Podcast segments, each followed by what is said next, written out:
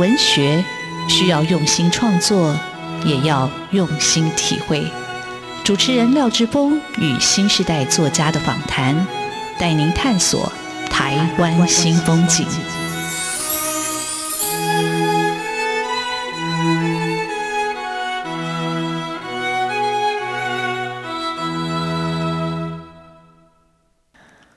台湾新风景，我是主持人廖志峰。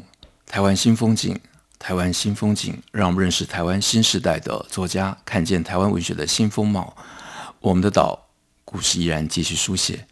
各位听众朋友，大家好，今天要为各位听众朋友邀请到的作家叫廖咪，然后他写了一本非常重要的书，叫《敌这个不正常的人》。这本书是第二十届台北文学奖的呃文学年金得主作品啊、非常非常的厉害。那我必须说，呃，我当年是有参与这个文学奖的评审。那当年看到这个作品的试写稿的时候，我并没有预期它会发展的这么完整、这么深刻。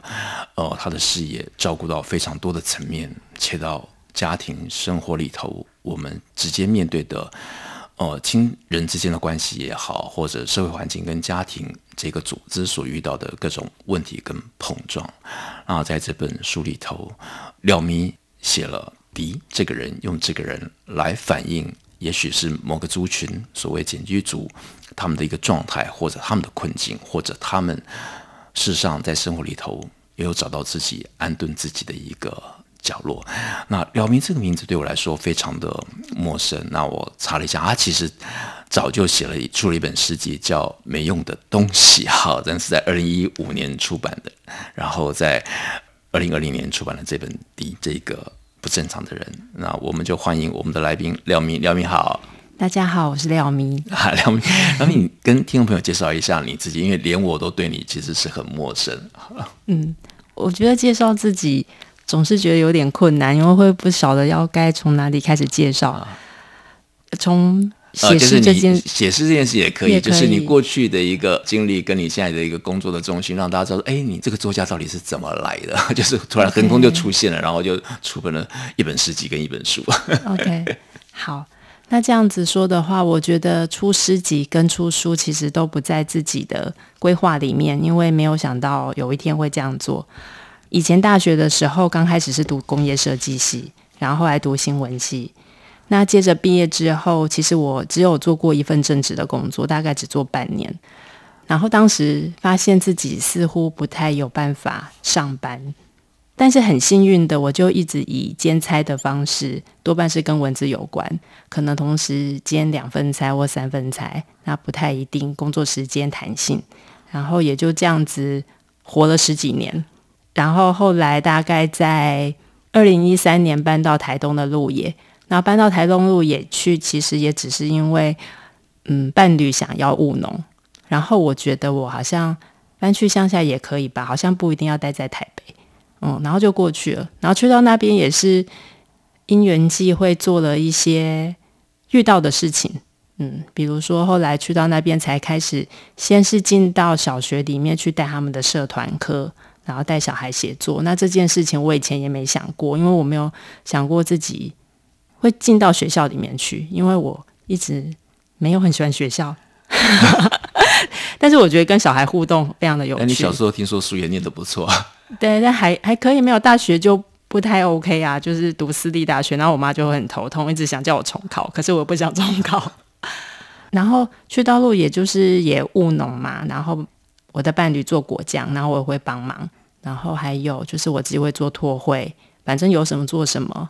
写作像那个迪这个不正常的人，写作计划也是在某个时机点突然觉得好像应该要去处理自己心里面那个困难的东西。对，因为弟弟的事情就已经发生一段时间了，但是我不太知道该怎么办。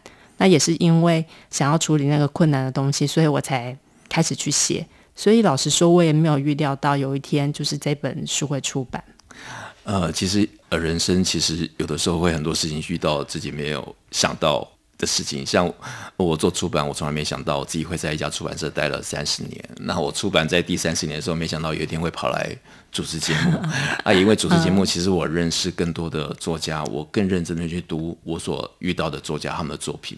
每个人在处理自己的时候，他们诚恳的态度在面对生命。事实上，那个也不只是个人，他其实也反映了某种的存在的一个现象，或者是一个族群。那廖明写的第一本书，事实上是一本诗集。那本诗集在二零一一五年出版。那诗人红红是用这样的一个标题说“连接世界的水电工”。好，那为什么用这样的一个标题？因为廖明他学的是工业设计。那廖明，我们先谈一下你这本诗集到底在讲什么？我这本诗集到底在讲什么？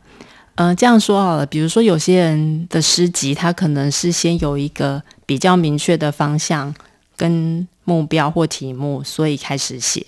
但我我其实诗集跟敌这个不正常的人一样，一样就是他是在一个没有计划的情况下，然后去写的。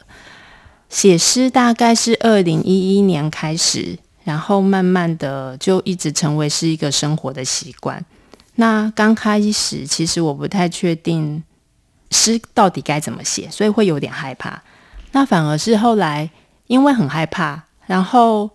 又很希望自己写的诗可以被刊登，但总是投稿都没有回音。当时我会投到卫生纸，然后但红红都哎投过去都没有回音，然后都没有回音，因为他也连那个回信就是说回信说哎不录用都也不会回，所以就是有一种哎丢过去就石沉大海，就会石沉大海。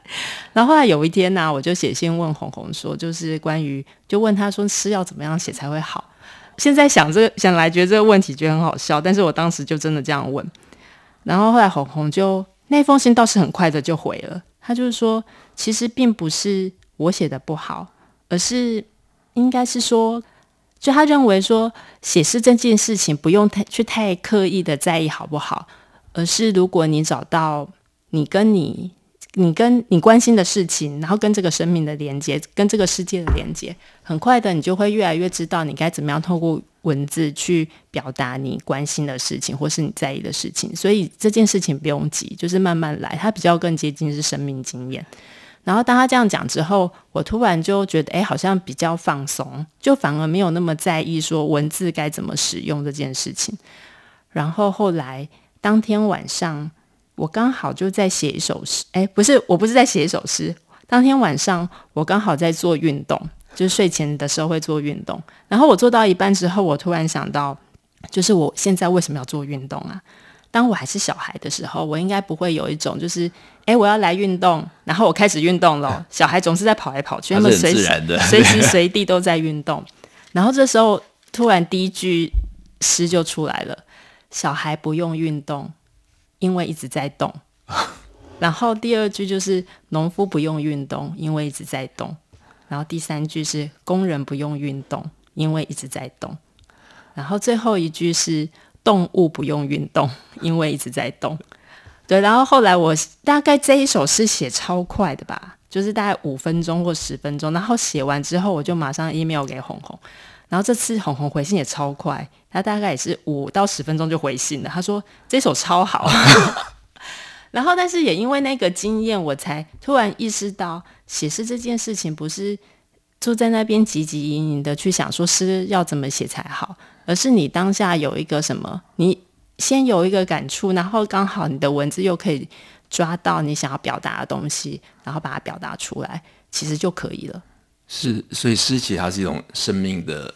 直接的抒发。那你自己在在写诗的时候，你之前有特别哪些诗人或者事迹对你来说有特别印象深刻的，或者就是很自然的就有想到就把它写下来？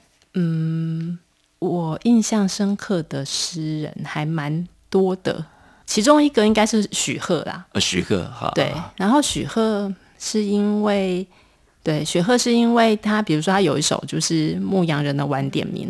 然后那首诗很特别，就是它就很像戏剧一样。它整首诗就是阿田咩，阿春咩，阿羊咩，然后总共大概有可能将近一百只羊吧。然后整首诗就是在数羊。哇，对，但是中间还有一些剧情穿插。然后我后来才知道，哦，原来这样也可以哦。是，对，所以就印象深刻。好，各位听众朋友，你已经听到诗人。廖咪他读诗的声音，那个就算是一百只羊，每个人发出来咩的声音也都不一样。我们这里先休息一下，待会再请廖咪来分享第这个不正常的人到底在说什么。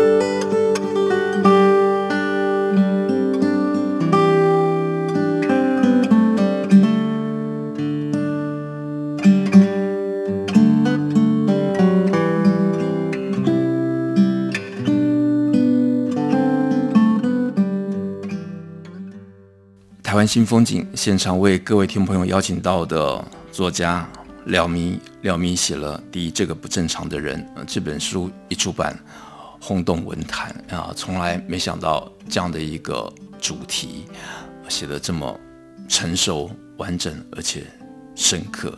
这本书已经成为了某种经典，而这个经典实际上在写作之初，连作者本人自己也没有。预期到，我们就请廖咪来谈谈这个写作计划是怎么开始的，他自己性的转折跟这本书到底在讲什么？好，嗯，写作计划，呃，与其说它是一个写作计划，不如说它是要处理我一个就是对我来说很困难的东西。那刚开始写的时候，是因为先看到台北文学年金，然后他们有一个算是征稿征件计划。然后台北文学年金它比较特别的地方是它没有主题限制，没有说一定要写跟台北有关。然后当时我又突然想起，就是以前跟弟弟讲话的时候，他有一些对话就是非常的特别。那那个特别，其实我曾经就有想过要写，但是从来没有没有真的写下来过。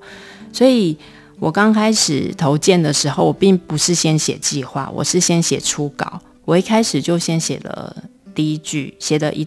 一段迪说的话，然后说完之后，我突然发现自己心里面好像有很多东西想要写，然后就开始噼里啪啦写。然后我记得我第一天写的时候，我就写了大概五千字。那初稿其实是要一万两千字嘛。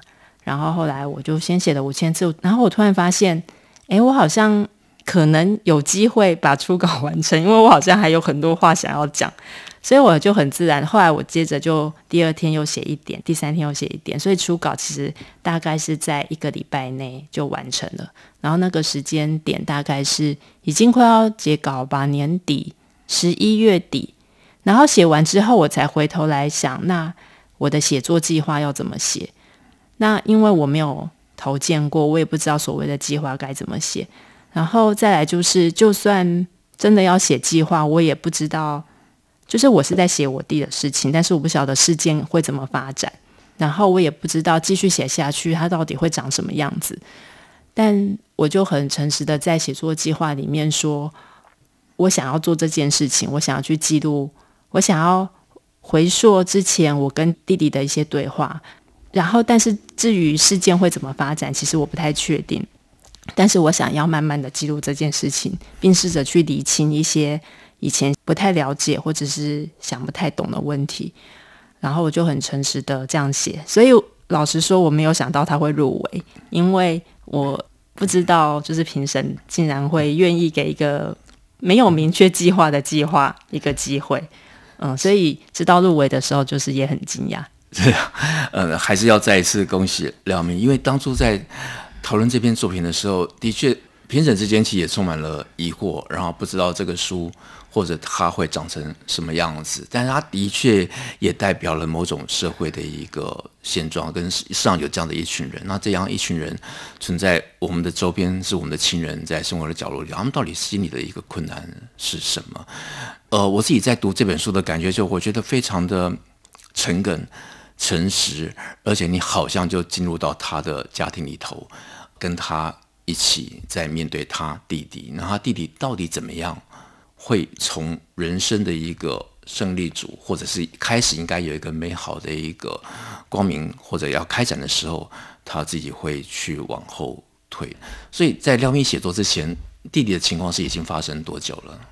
其实很难确定，但是我想一下，呃，比较明显是他，比较明显是他，哎，他当兵的时候，后来他选择要退役，然后从退役回到家里之后到现在，我想可能大概有十年吧，嗯。啊、就是因为我这样问，是因为我的确也很好奇。有时候我看电视剧，特别是日剧，有时候就会看，他可能是讲一个卖屋的故事。那卖屋的故事，那屋子很难卖，可能是因为里头就有一个检居组，然后家人就要想办法把那个 检居的人把他请出到客厅来，然后看这房子能不能卖或者怎么使用。但是在生活里头，的确在廖咪的家庭里头，他的弟弟就这样的一个呃情况。那我自己在读的时候，就是哎觉得哎。到底是怎么发生的？然后廖咪写这本书，事实上也不止在写他弟弟，因为我在书里头我看到他说，其实他写也在写他妈妈，就是他其实他妈妈是最常面对这样的一个情况，就是他可能因为廖咪自己已经在外头生活，那爸爸可能有自己的生活，那感觉那个重担或者面对他弟弟的这样的一个情况是他母亲一个人，那母亲当然母亲的一个角色，那你从你的角度来看，你怎么样看？妈妈这个角色，或在在里头，她的一个扮演跟位置是有什么样的一个状况吗？嗯，我觉得妈妈妈妈这个角色，妈妈真的很不容易，因为比如说对她来讲，她应该也很困惑，她大概会觉得小孩好像也都是一起长大的，那为什么一个是这样，然后另外一个是另外一个样子？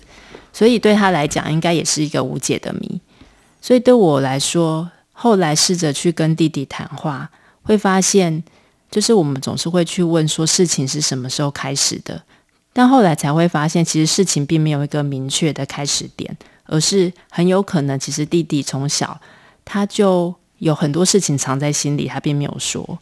那这件事情我们小时候可能并不知道，也不晓得这个东西可能对他后来影响很大。怎么讲？对，总之就是我也可以感觉到，一开始我觉得我想要透过书写去处理这个东西，也是因为我觉得妈妈的压力很大。有时候我都不太确定，如果假设我没有感觉到妈妈的那个很庞大的压力，那我是不是会想要透过书写去理清这些东西？因为对我来讲，我生活在台东，距离家里有一段距离。其实有时候我都是回到那个家里，我才深刻感受到那个压力。对我来说，实际上的那个切身的压力其实没有妈妈那么大，但是有时候会觉得，那这个事情可以这样子一天过一天，然后一年过一年的这样过下去嘛？然后似乎都没有变化，似乎应该要试着去想想看，能够做些什么。虽然说我不太知道该做什么，但是我就是从写先开始。呃，廖咪这本书里头，其实你有感觉到他到底从一个不知道该如何处理，但是。感觉到这个压力在家里不断的膨胀，事实上它会压垮到每个人。那母亲、父母亲的压力跟焦虑其实从来没有停止过。妈妈会担心弟弟一直关在房间里头，妈妈也会担心廖咪跑到台东去。他听说廖咪是怕脏的，然后说去种田，你到底 知道种田要做哪些事？就看这母亲其实也很辛苦，只是她不太晓得怎么样去面对跟处理。但是我在读这本书里头，我还感觉到一种安慰是，其实也因为。廖咪这样一个书写，这样一个努力，他也帮助弟弟走出来一点点。那至少他也让家人或者姐姐这样的角色进去一点点。那是我读完整本书哦、最大的一种感动。那当然，呃，最后是不是他能不能完全走出来，其实那是另外一种选择。不过我觉得在这个书写的过程里头，我觉得哇，这阅读里头，你好像看很多。存在在我们所忽视的社会的角落里头，这个问题一直也存在。这本书很特别，是廖明用了不同的叙述把自己抽离出来。他用了迪这个人，但是他写写迪、写迪姐、写迪爸、写迪我。好，那我很特别，是你当初为什么用这样的写作方式？你是说为什么要用迪吗？呃用迪，然后为什么用分三个角色，然后各种声音进来.就是你这个设想，我觉得很棒的一个设想。但你是怎么来的？就是灵感是怎么来的.好，我记得我刚开始在写初稿的时候还没有分章，就是一口气是一万多字全部在一起的。但是当它真的要变成一本书的时候，好像就必须分章。是，但其实我也还是因为没有写过长篇，所以我不太知道该怎么去处理这个东西。然后也包括说我后来决定继续写的时候，我不太确定到底是该写成散文还是小说。后来决定散文的原因，是因为我觉得必须要真实的去写这个东西，它才能够对我自己有所交代。所以后来我发现这件事情，就是我其实就是在写家里的人。那迪其实就是我弟的代称，那妈妈其实就是迪妈，爸爸就是迪爸，那我当然就是我。那当然我之外，我还自己有个角色，我在这个家庭里面角色是姐姐，所以她也就是迪姐。里面有一章是用迪姐来写。然后是因为我想要试着抽离我这个角色，然后用迪姐来写，看看有没有可能写出不同的观点。但后来我发现，其实好像我试着想要抽离，但是我毕竟还是就是这个角色。是，呃，的确我在读的时候，我会觉得，哎，为什么用迪姐跟我有什么差别？那对一个读者来说，他就从第三人称变成第一人称，但是从头到尾，这个我就一直在记录整个事情。那我也认为。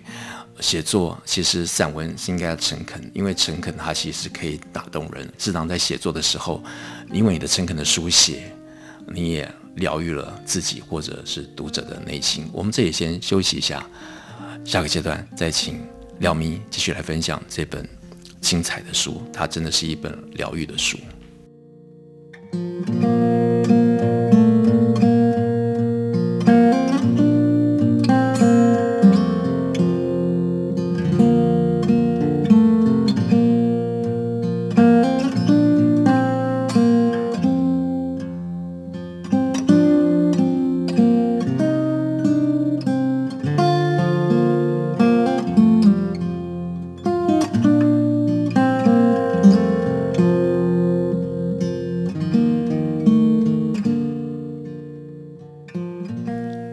湾新风景现场为各位听众朋友邀请到的作家廖咪，廖咪写了《迪这个不正常的人》，但是他所谓不正常，到底是什么样的一个不正常？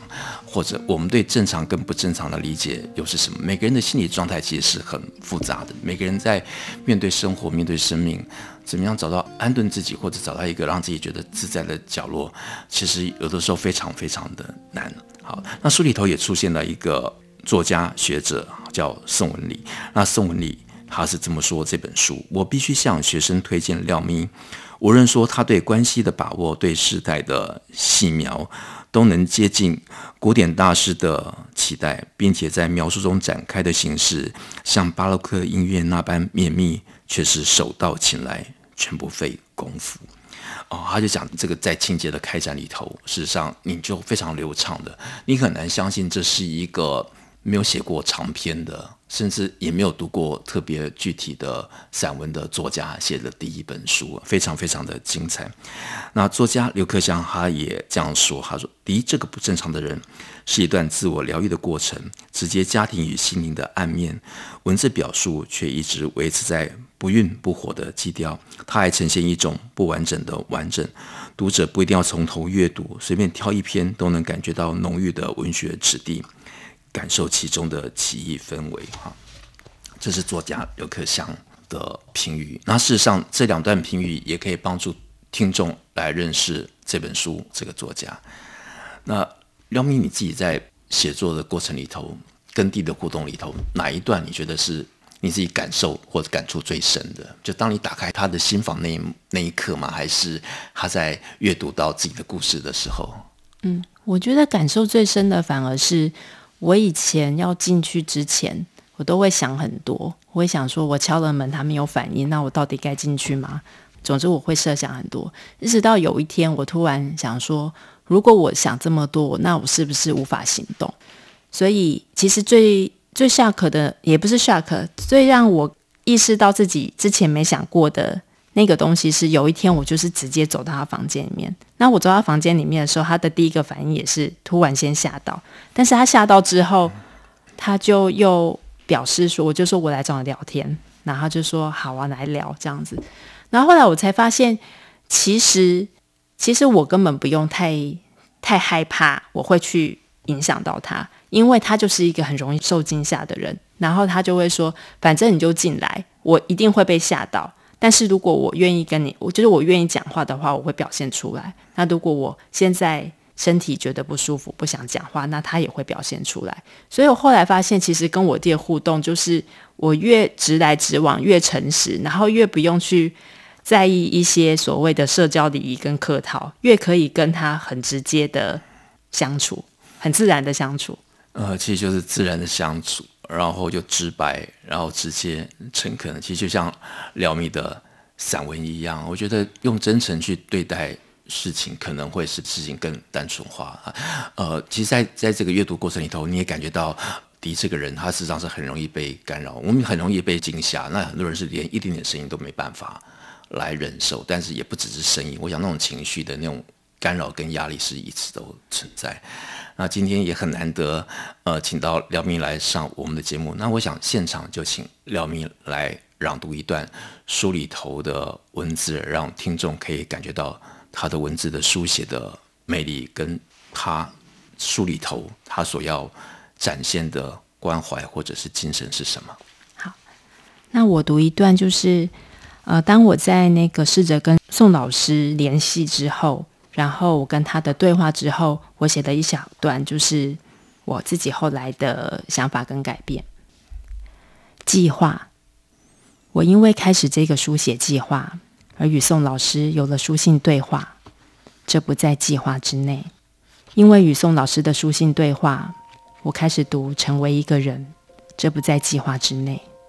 现在在我的心里，似乎更能去面对我与敌之间的关系。刚开始，我只是想记录；而在书写之后，我似乎多了一些能力，去面对一些从前想要摆在一边的东西。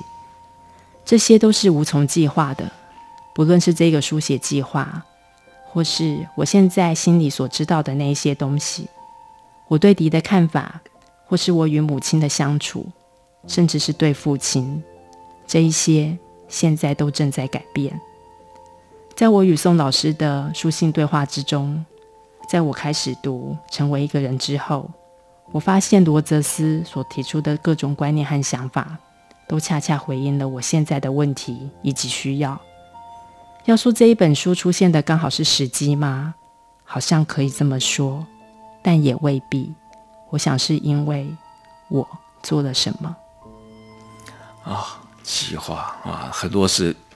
计划也赶不上变化，但是因为想要去整理自己的一个情绪，因为想要去分担父母亲的压力，或者帮弟弟走出他的一个艰巨的一个困境，廖咪尝试写了一本书。但这本书我读到后来，呃，我觉得非常的温暖，因为他弟弟不但读了自己的故事，甚至也可能会参加廖咪这场发表会，当一个。现身的一个神秘嘉宾，那这本书非常值得介绍给各位听众朋友啊，去仔细的读，因为我们在我们的生活周遭里头，事实上会有这样的一个亲人也好，或者朋友也好，试着去了解他们，帮助他们走出来，或者帮助他们安顿自己，我想都是非常非常的重要。